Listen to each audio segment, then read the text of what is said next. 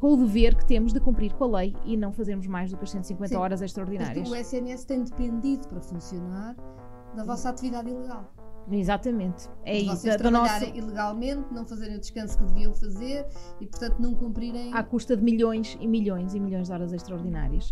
Ah, e viu-se que quando os médicos decidiram que vão cumprir com a lei, Sim, porque os médicos não estão a fazer greve. Não Os estamos a fazer greve. Estão a, estão a trabalhar na mesma 150 horas extraordinárias, além do seu horário completo. Portanto, é, estão a fazer tudo o que a lei obriga. Só não estão a trabalhar ilegalmente. é uma ideia, e ainda bem que falas disso, porque é uma ideia que é preciso desfazer. Também está a ser vendido que isto é uma greve às horas extraordinárias. Não é. Isto não é greve absolutamente nenhuma. Isto o que é é que os médicos fazem o seu horário das 40 horas ou do horário que tiverem, mais as horas extraordinárias todas que têm que são obrigados a fazer por lei, e o que dizem é que não fazem mais para além do que a lei do que a lei prevê. E é isso que nós estamos aqui a, a pedir, é reposição, portanto, reposição, reposição, reposição, reposição.